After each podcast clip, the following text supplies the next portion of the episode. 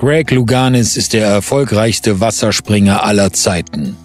Als erster Diver gewann der Amerikaner Doppelgold bei den Olympischen Spielen in Los Angeles und Seoul. Mit seinem eleganten Stil, seiner Technik und seiner kraftvollen Athletik machte er seine Disziplin über seinen Sport hinaus populär. Was in den 1980er Jahren keiner wusste, Luganis war einer der ersten großen Sportstars, der HIV-positiv Olympiasieger wurde.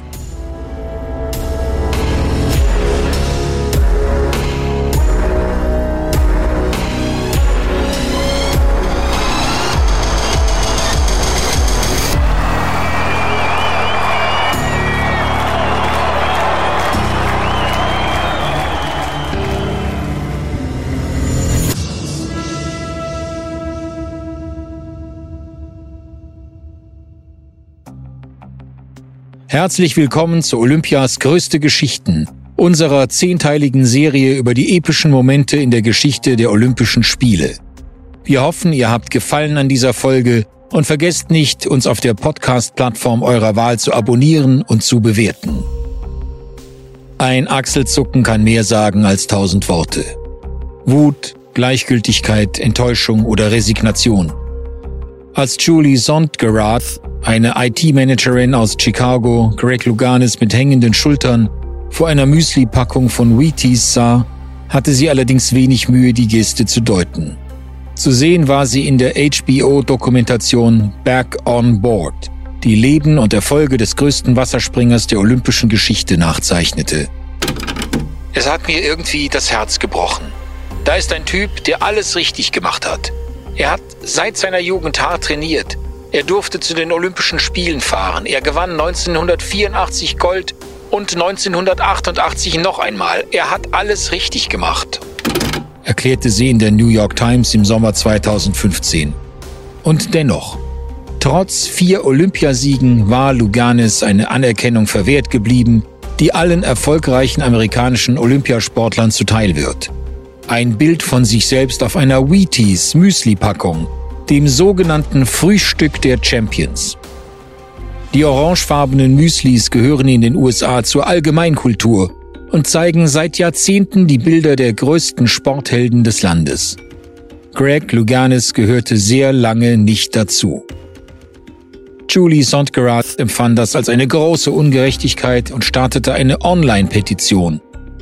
Rund 48.000 Unterschriften und acht Monate später kündigte General Mills, der Hersteller von Vitis, an, dass der ehemalige Wasserspringer als Teil einer Legendenserie die berühmte orangenfarbene Schachtel zieren wird.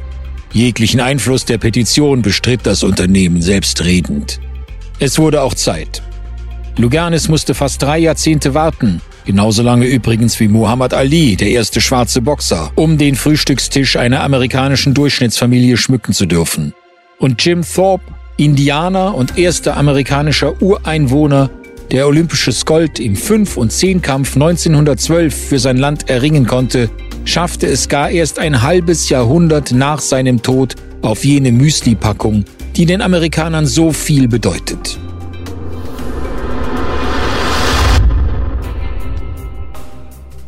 Die Welt war in den 1980er Jahren noch nicht bereit für einen Mann wie Greg Louganis homosexuell, HIV-positiv, ein Aktivist der LGBT-Community. Wissen Sie was? Mir war das alles nicht so wichtig. Ich habe heute das Gefühl, dass ich als ganzer Mensch angenommen werde. Ich habe mich 1995 zu meiner Homosexualität bekannt und meinen HIV-Status öffentlich gemacht. Und jetzt also diese Ehre, es ist schon verrückt, sagte Luganis 2016 gegenüber Fox News. Mitte der 1990er Jahre hatte Luganis beschlossen, sein Geheimnis, das er so lange mit sich herumgetragen hatte, zu lüften. Inspiriert hatte ihn Basketballstar Magic Johnson, der ebenfalls HIV-positiv war und 1991 seine Erkrankung öffentlich machte. Because of the, the HIV virus that I have attained, uh, I will have to retire from the Lakers uh, today. Wenige Monate später folgte Tennislegende Arthur Ashe, der sich das Virus 1983 bei einer Bypass-Operation durch eine Bluttransfusion zugezogen hatte. I have known, of course, that I have AIDS since September 1988 and lived a relatively free life uh, with very few opportunistic infections until just recently. Luganis nutzte seine Autobiografie Breaking the Surface, um sich offiziell zu outen. Seit März 1988, sechs Monate vor Beginn der Olympischen Spiele in Seoul, wusste er von seiner Infizierung. Endlich konnte er davon erzählen. Die Nachricht schlug weltweit ein. Entsprechend stand seine Biografie fünf Wochen lang auf Platz 1 der Bestsellerliste der New York Times.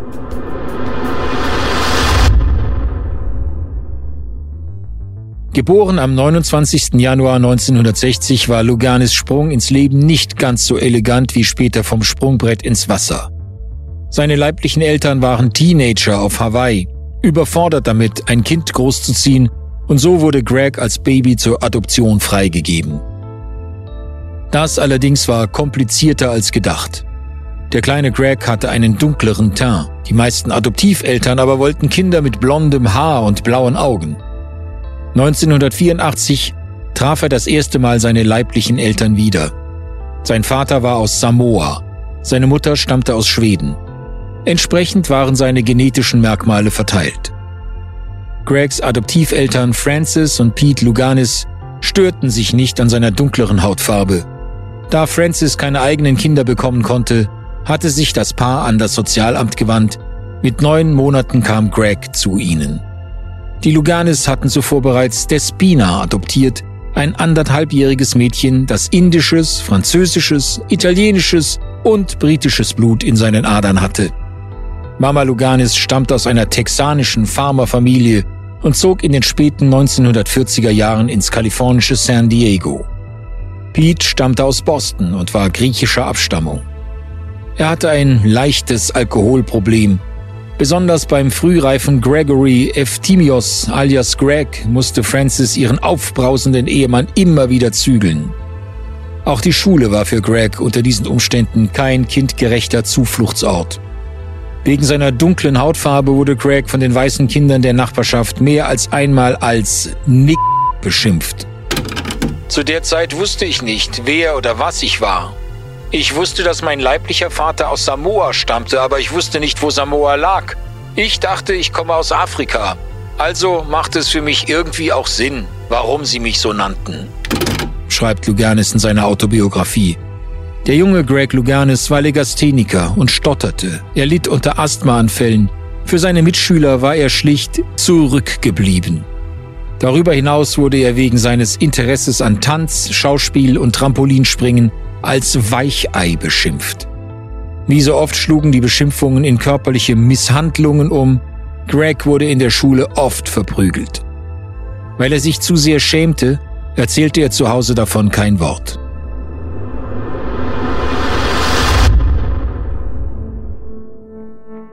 Greg Luganis tat sich schwer damit, seinen Weg im Leben zu finden. Das Gefühl der Ungerechtigkeit, sein Wunsch nach Rache erwiesen sich als selbstzerstörerisch. Mit zwölf Jahren erkrankte er an einer schweren Depression. Um seinen Problemen zu entkommen, begann er zu trinken. Er stritt sich mit seiner Mutter, die ihn in eine Erziehungsanstalt schicken wollte. Es folgten insgesamt drei Selbstmordversuche. Auch wenn der kleine Luganis weit von dem Mr. Perfect entfernt war, als den ihn die englische Zeitung The Guardian 1984 nach den Spielen von Los Angeles bezeichnen sollte, sind die Anfänge des künftigen Olympiasiegers genau hier zu finden. Genauer im neuen Garten der Familie Luganis, in der Mitte ein Pool und der junge Greg liebte es hineinzuspringen. Greg hatte ein natürliches Bewegungstalent und einen angeborenen Sinn für alles Artistische. Bereits mit 18 Monaten wurde er in den Stepptanzkurs seiner Schwester aufgenommen. Im Alter von dreieinhalb Jahren trat er mit Soloprogrammen auf einer Tanzbühne auf. Auch beim Turnen und auf dem Trampolin war er ausgesprochen begabt. Craig hatte ein Ventil gefunden, mit seinen Frustrationen fertig zu werden. Mit neun Jahren versuchte er seine Trampolinübungen auf einem Sprungbrett im örtlichen Schwimmbad zu wiederholen. Meistens endete dies mit einem Bauchklatscher aus Sorge, dass er sich verletzen könnte, bezahlte ihm seine Mutter 1969 einen Kurs im nahegelegenen Schwimmbad von La Mesa. Es war nicht so, dass meine Mutter dachte, dass ich ein großer Springer werden würde. Sie wollte nur nicht, dass ich mir das Genick breche, erzählt Luganis in seiner Biografie. Keine sieben Jahre später würde Greg Luganis an seinen ersten Olympischen Spielen teilnehmen. Der Pool, das Wasser, das Eintauchen halfen dem Teenager Luganis nicht in einem Meer aus Mobbing und Selbstzweifeln unterzugehen. Das Einzige, was ich hatte, war meine Leistung, das gute Gefühl, auf dem Sprungbrett zu stehen, erzählt Luganis in der ESPN-Dokumentation Thicker Than Water. Und ich dachte, das wäre das Einzige, was ich als Person zu bieten hatte. Deshalb war es so wichtig für mich, der absolut Beste zu sein. Nicht mehr lange danach sollte sich Greg Louganis als der Beste der Welt erweisen, was sein Trainer Ron O'Brien schon viele Jahre vorher wusste. Ich würde Greg als den besten Wasserspringer bezeichnen, den es je gegeben hat. Als er anfing, lag der US-Rekord mit den meisten nationalen Titeln bei 28 Meisterschaften. Als Greg sich zur Ruhe setzte, hatte er 47 gewonnen. Ron O'Brien hatte Luganis als Zehnjährigen das erste Mal springen sehen und er war von Anfang an beeindruckt von diesem Jungen. Der eine andere Qualität und eine andere Präsenz besaß, als ich sie bei irgendeinem anderen Springer jemals gesehen hatte.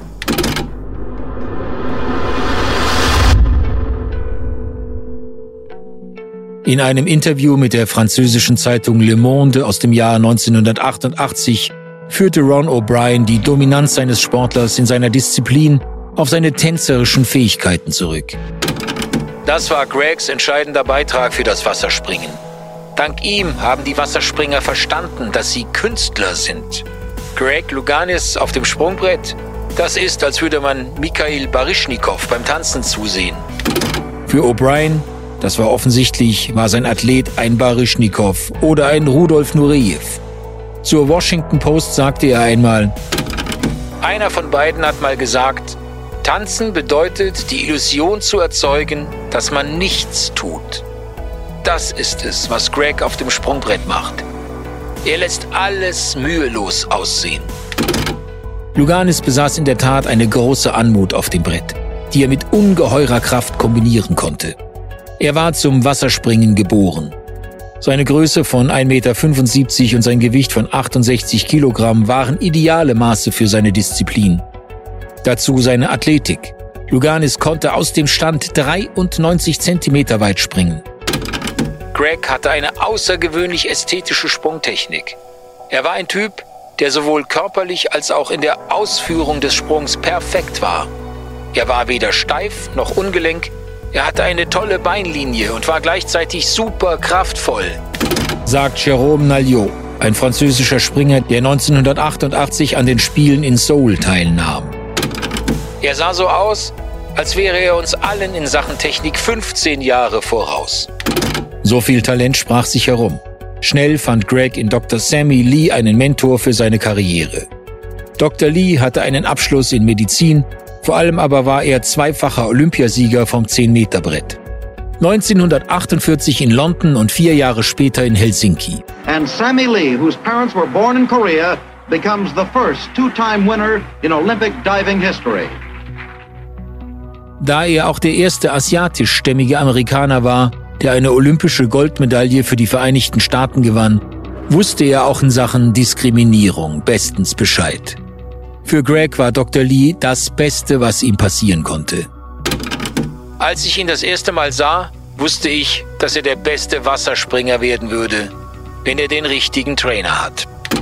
Und Dr. Lee sah Luganis das erste Mal im Alter von elf Jahren. Greg konnte höher springen als alle seine Altersgenossen und er stellte auch diejenigen in den Schatten, die ein paar Jahre älter waren als er. Mit jemandem wie ihm müssen sie die Punktwertungen auf 11 oder 12 anheben, frotzelte Lee gegenüber Sports Illustrated. 1974 begann Dr. Lee mit Luganis zu trainieren. Sein erklärtes Ziel, die Spiele von Montreal zwei Jahre später. Er nahm ihn unter seine Fittiche, formte ihn und Luganis, gerade mal 16 Jahre alt, qualifizierte sich für die Wettkämpfe vom 3- und 10-Meter-Brett. Während die Evening Tribune aus San Diego davor warnte, dass Luganis möglicherweise noch zu jung sei, hatte Dr. Lee keinen Zweifel an Luganis Olympiatauglichkeit. Zur Hölle damit. Vielleicht bin ich 1980 gar nicht mehr da. Greg fährt dahin, um zu gewinnen. Montreal wurde die Geburtsstunde eines großen Champions.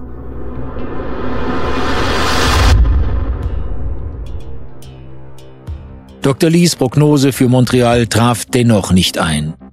Luganis gewann nicht, aber er sorgte für reichlich Furore. Nach einem sechsten Platz vom 3-Meter-Brett ließ ihn beim Turmspringen nur der italienische Favorit Klaus Di Biasi hinter sich. Der blonde Engel aus Südtirol gewann seine dritte olympische Goldmedaille nur knapp vor einem jungen Amerikaner, den keiner kannte. Luganis war sehr enttäuscht. Di Biasi aber wusste genau, dass er seinen Nachfolger gefunden hatte. Bei der Siegerehrung flüsterte er Luganis ins Ohr, in vier Jahren wirst du hier oben stehen. Tatsächlich sollte es noch acht Jahre dauern. Die Spiele von Montreal waren für Luganis auch der Moment, in dem er sich zum ersten Mal zu seiner sexuellen Orientierung bekannte. Nicht öffentlich, sondern gegenüber Scott Cranham, einem kanadischen Springer, den er seit seiner Kindheit kannte. Ich dachte, er könnte die Person sein, der ich mich anvertrauen konnte. Zum einen glaubte ich, dass auch er schwul ist. Und er studierte Psychologie am College. Also hoffte ich, dass er ein offenes Ohr haben würde. Schreibt Luganis in seiner Autobiografie Breaking the Surface. Aber Cranham konnte damit nicht umgehen. Er war tatsächlich schwul, wollte das aber für sich behalten. Für den 16-jährigen Luganis ein herber Rückschlag. Er fühlte sich enttäuscht und traurig und wütend und total allein, schreibt Luganis. Er musste akzeptieren lernen, dass er anders war. Wenn er mit seinen Teamkollegen unterwegs war, stellte er fest, dass niemand Lust hatte, mit ihm ein Zimmer zu teilen. Oft wurde er mit einem der Trainer zusammengelegt oder er bekam ein Einzelzimmer. Im Nachhinein weiß ich gar nicht, ob sie wirklich homophob waren. Ich kenne die meisten Jungs seit vielen Jahren und meine sexuelle Identität war für die meisten nie ein Thema. Aber zu der Zeit war ich mit Abstand der Beste. Gut möglich, dass es einfach nur Eifersucht war, sagt Luganis in Thicker Than Water. Seine Erfolge halfen Luganis mit der Situation umgehen zu können. Mit 21 Jahren hatte er bereits mehr nationale Meistertitel gewonnen als jeder andere Springer in der Historie seines Landes. Als er seine Karriere beendete, waren es 47. 1978 gewann er in West-Berlin auch seinen ersten Weltmeistertitel vom 10-Meter-Turm. Luganis war eindeutig der Mann, den es im olympischen Zyklus zu schlagen galt, wurde aber durch den Kalten Krieg ausgebremst. Der US-Boykott der Spiele von Moskau 1980 legte seine Ambitionen bei Olympia erstmal vier weitere Jahre auf Eis.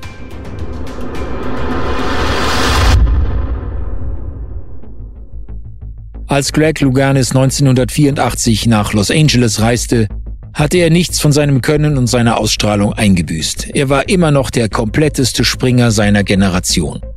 Schon 1982 bei den Weltmeisterschaften in Guayaquil, Ecuador, hatte er das auf beeindruckende Weise bewiesen. Bei seinem letzten Sprung vom 3-Meter-Brett erzielte Luganis eine Wertung von 92,07 Punkten. Nie zuvor wurde ein einzelner Sprung höher bewertet. Der Zweitplatzierte hatte im Endklassement einen Rückstand von mehr als 100 Punkten. Am Turm setzte sich seine Dominanz fort, als er von allen sieben Wertungsrichtern die Note 10 erhielt. Eine perfekte Wertung. Nie zuvor hatte es das bei einem großen internationalen Wettkampf gegeben. Luganis war damit auch der erste Wasserspringer, der bei einer Weltmeisterschaft Doppelgold gewann. So war es auch keine große Überraschung, dass Luganis seine Form bis zu den Olympischen Spielen zwei Jahre später halten konnte. Und der erste Springer seit Peter Desjardins im Jahre 1928 wurde, der olympisches Doppelgold gewann.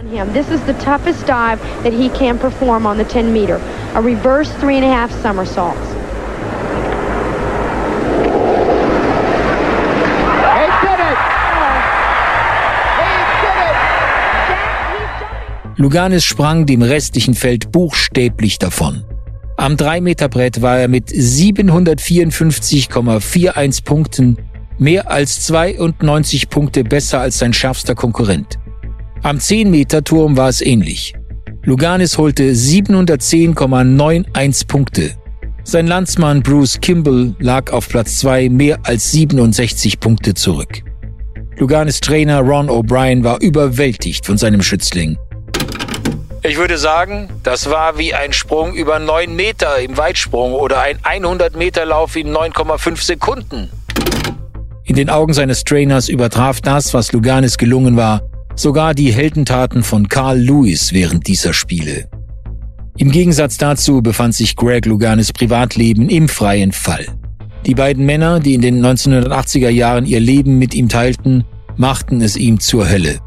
Allen voran Jim Babbitt, der vom Liebhaber zum persönlichen Manager Luganis aufgestiegen war, ihn gleichzeitig aber physisch und psychisch misshandelte. Babbitt, der in Luganis Autobiografie einen anderen Namen, Tom Bennett, trägt, setzte Luganis permanent herab und schaffte es sogar, einen beträchtlichen Teil seines Geldes abzuzweigen. Wenn Sponsoren ausblieben, erinnerte Bennett seinen Freund daran, dass das alles nur daran liegen würde, weil er schwul sei.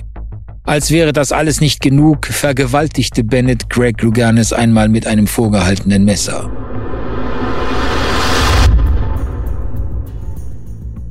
Die 1980er Jahre waren in vielerlei Hinsicht ein glorreiches Jahrzehnt für Amerika, es waren aber auch die Jahre, in denen sich ein unbekannter und gefährlicher Virus über das Land ausbreitete. A rare herpes virus may attack the body's immune system, bringing with it the cancer or a lethal form of pneumonia. It was devastating, you know. I'm, at that time, I was 29 years old. To, to be told that I had uh, cancer was just it just turned me around.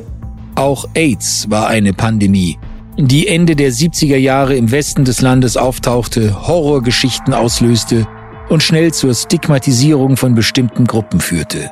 Homosexuelle, Bluter oder Heroinabhängige. Religiöse Fanatiker waren überzeugt, dass Menschen für ihre sexuelle Orientierung bestraft würden. Sie bezeichneten AIDS als Schwulenkrebs. Dass auch Greg Louganis das Virus in sich tragen könnte, kam ihm zunächst nicht in den Sinn. Er wusste, dass er weder mehrere Partner hatte, noch ein besonders ausschweifendes oder riskantes Liebesleben führte. Als er erfuhr, dass Kevin, sein Lebensgefährte aus den frühen 1980er Jahren, HIV-positiv diagnostiziert worden war, ließ sich auch Luganis testen. Ich bekam es mit der Angst, als einige von Tom Bennetts Freunden krank wurden und starben. 1987 schrieb mir Kevin, dass auch er HIV hat. Ich hatte das Gefühl, dass er mir die Schuld gab. In dem Brief bat er mich, dass ich mich testen lassen sollte. Zeitgleich kamen die Spiele von Seoul immer näher. Mehr und mehr überwog die Angst vor der Krankheit die Angst darüber, dass er seinen olympischen Traum vielleicht selbst zerstört haben könnte.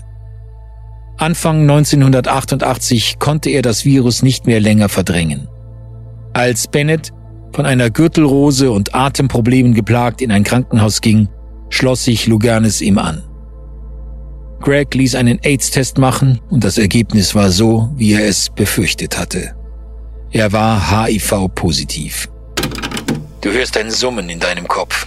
Du verstehst nicht alles, was man dir sagt. Ich hatte panische Angst, weil ich gesehen hatte, wie Menschen an dem Virus starben. Ich dachte, mein Gott, es ist vorbei, erklärte er in der Doku Thicker Than Water. Damals dachten wir alle, HIV ist ein Todesurteil.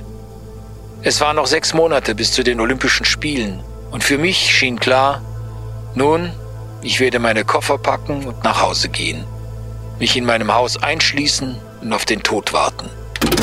Der Arzt, der ihn ins Krankenhaus begleitet hatte, ein angeheirateter Cousin, brachte ihn auf andere Gedanken. Er riet ihm, sich in Form zu halten und positiv zu bleiben. Das sei der beste Schutz gegen eine schnelle Erkrankung. Luganis unterzog sich einer sehr aggressiven Behandlungsmethode und musste rund um die Uhr das antivirale Medikament AZT einnehmen, das die Entstehung von Retroviren verhindern sollte. Es war damals das einzig verfügbare Medikament. Tag und Nacht, alle vier Stunden musste ich zwei Tabletten nehmen.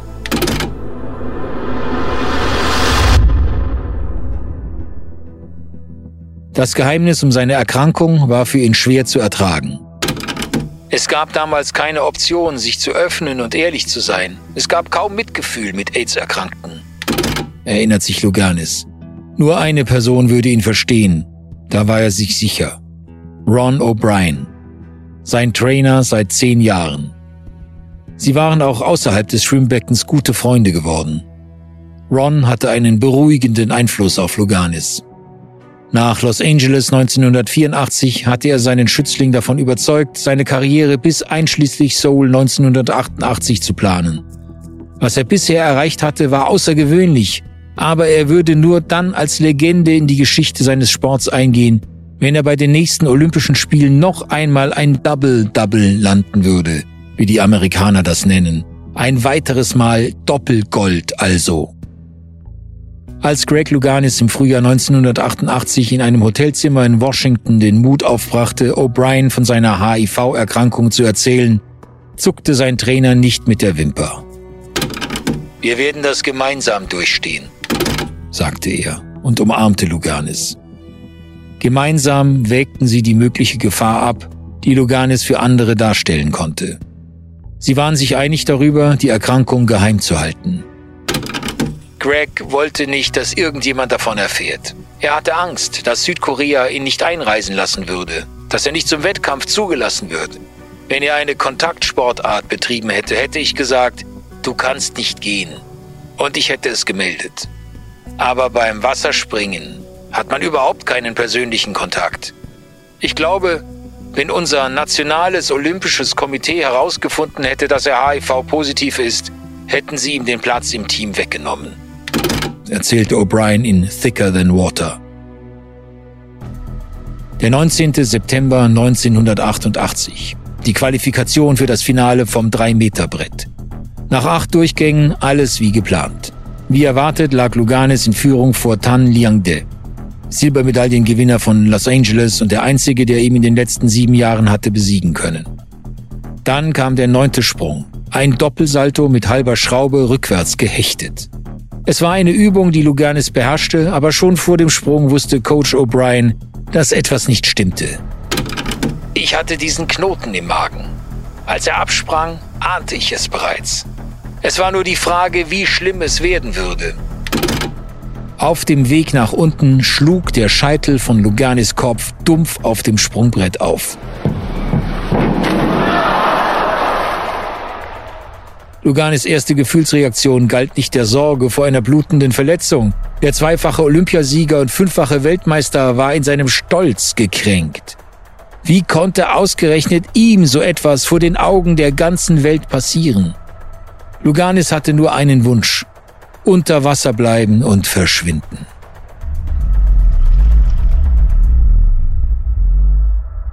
Schließlich tauchte er doch noch auf und verließ den Pool. Es war keine größere Verletzung, nichts im Vergleich zu dem Unfall, den er 1979 während eines Ländermeetings zwischen den USA und der UdSSR erlitten hatte, als er mit dem Kopf ans Brett schlug und danach 20 Minuten lang bewusstlos war. Nur Ron O'Brien kannte seine Sorge, dass sein Geheimnis nun wohlmöglich herauskommen könnte. Jérôme Nalliot, der den Unfall beobachtete, erinnerte sich an die Minuten danach. Als er mit dem Kopf aufprallte, saß ich gerade im Whirlpool nebenan und bereitete mich auf meinen Sprung vor. Natürlich beobachtete ich ihn. Es war ja Luganis und der Doppelsalto war normalerweise sein bester Sprung. Er kam aus dem Wasser und hielt sich den Kopf. Der belgische Trainer Chance Nick fing an, seinen Kopf abzutasten. Ich erinnere mich, dass Luganis sofort die Wunde bedeckte und zum Aufenthaltsbereich der Athleten unter der Tribüne steuerte. Zu der Zeit wusste ich natürlich nicht, dass er HIV-positiv war. Der mexikanische Springer Jesus Mena und ich gingen hoch, um das Brett zu säubern, und wir beide waren natürlich barfuß, hatten auch mal Kratzer an Beinen und Füßen. Als seine Biografie herauskam, habe ich sofort einen HIV-Test gemacht. Es muss für ihn schwer gewesen sein. Er hat riskiert, dass andere sich anstecken können. Sagen konnte er aber auch nichts. Auch unter uns Springern haben wir viel darüber gesprochen, eine sehr komplizierte Situation. Natürlich gab es Boulevardmedien, die den Unfall von Soul mit Bekanntwerden seiner Erkrankung Mitte der 1990er Jahre rückblickend skandalisierten und Luganis Verhalten stark kritisierten. Inzwischen ist jedoch erwiesen, dass keiner seiner Kontrahenten an diesem Tag ernsthaft gefährdet war. Das Risiko einer Ansteckung war aus zwei Gründen verschwindend gering. Die Menge an Blut, die ins Wasser gelangt war, war zu gering. Außerdem hätte das Chlor im Pool das Virus unmittelbar abgetötet. Damals wusste es auch Luganis nicht besser. Er hatte eine offene Wunde, die genäht werden musste. Der amerikanische Arzt Jim Puffer, der sich um die Wunde kümmerte, trug keine Schutzhandschuhe. Luganis war wie gelähmt, aus Angst vor den möglichen Konsequenzen. Ich war so fassungslos. In dem Moment ging mir alles durch den Kopf. Was ist meine Verantwortung? Soll ich etwas sagen? Ich wollte etwas sagen, aber ich wusste, dass ich in einem Land war, in dem ich wahrscheinlich sofort abgeschoben worden wäre. Ich hätte nicht zu Ende bringen können, was ich angefangen hatte. Ich hatte schreckliche Angst.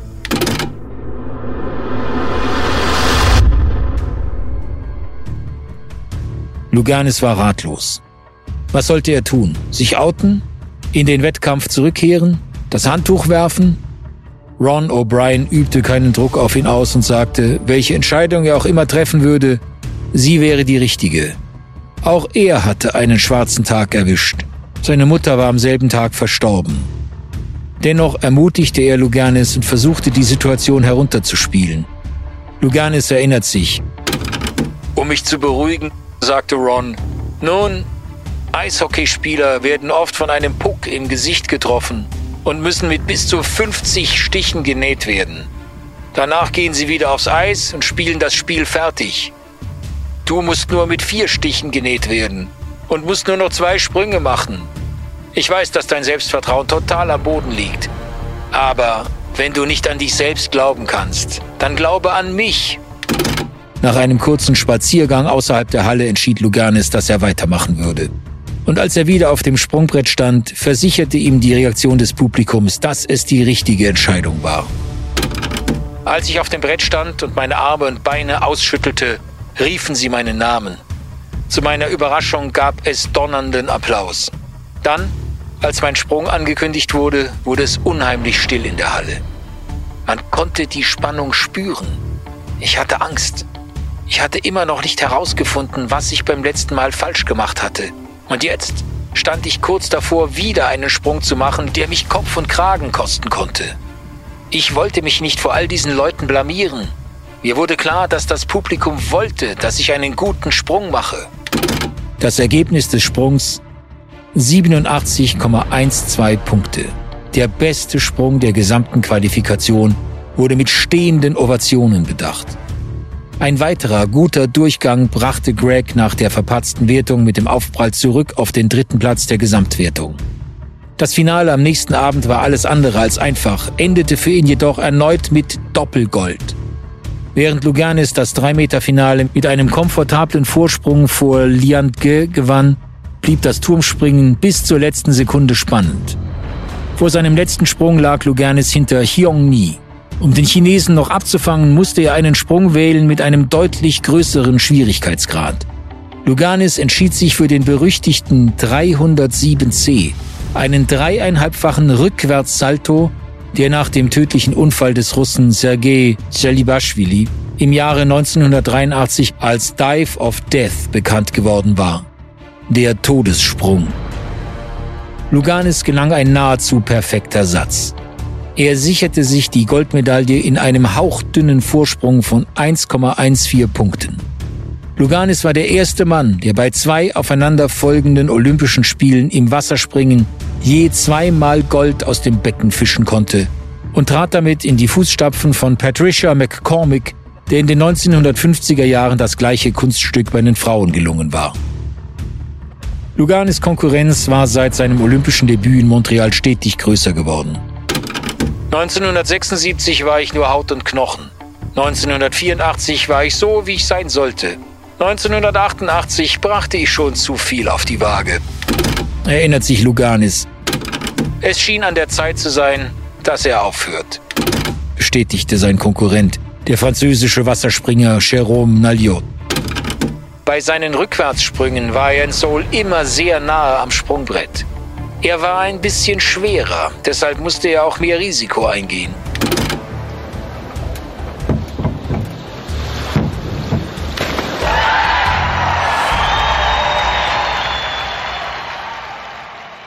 Die Olympischen Spiele in Los Angeles 1984 hatten ihn zum Star gemacht. Die Spiele von 1988 machten ihn zur Legende.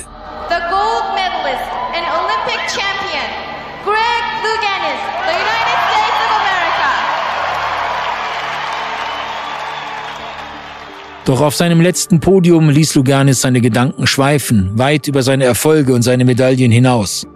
Vermutlich ausgelöst durch die Kopfverletzung und seine HIV-Erkrankung. Im größten Moment seines Lebens machte er sich Gedanken über den Tod. Wann werde ich sterben? fragte er sich. Mehr als drei Jahrzehnte später ist Greg Louganis immer noch am Leben. Die folgenden Jahre waren sehr schmerzhaft für ihn, der mit ansehen musste, wie viele seiner Freunde und ehemaligen Partner an AIDS starben und sein Vater an Krebs. Nach seiner sportlichen Karriere wurde Louganis zu dem Künstler, der er ohnehin vorher schon war. Er spielte in mehreren Filmen mit, unter anderem 1997 in dem AIDS-Drama Touch Me und er spielte die Rolle des Darius in der Off-Broadway-Produktion Jeffrey, einem Stück, das das Leben eines jungen, schwulen Mannes in Zeiten von AIDS erzählt. Luganis war nach seiner sportlichen Karriere vieles. Schauspieler, Autor, Medienexperte, LGBT-Aktivist, Mentor der US-Wasserspringer. Das Einzige, was er nicht mehr getan hat, ist, nun ja, er ist nicht mehr Hals über Kopf ins Wasser gesprungen. Sein Haus in Malibu hat einen Swimmingpool, aber kein Sprungbrett. 2013 heiratete Luganis seinen langjährigen Partner, drei Jahre bevor er schließlich doch noch auf der Vorderseite einer Wheaties-Packung mit seinem Konterfei erscheinen durfte. Den inneren Konflikt seiner AIDS-Erkrankung und seinen Umgang mit ihr hat Luganis nie ganz ablegen können. Dass er seine Erkrankung öffentlich gemacht hat, hat er aber nie bereut. Ich wollte mit meiner Geschichte Menschen mit HIV motivieren, Verantwortung zu übernehmen und zu verstehen, dass das Leben noch nicht vorbei ist, dass AIDS kein Todesurteil mehr ist. Greg Luganis ist 61 Jahre alt, immer noch smart und attraktiv, ein Best-Ager im besten Sinne. Er fühlte sich selten so lebendig wie heute, sagt er.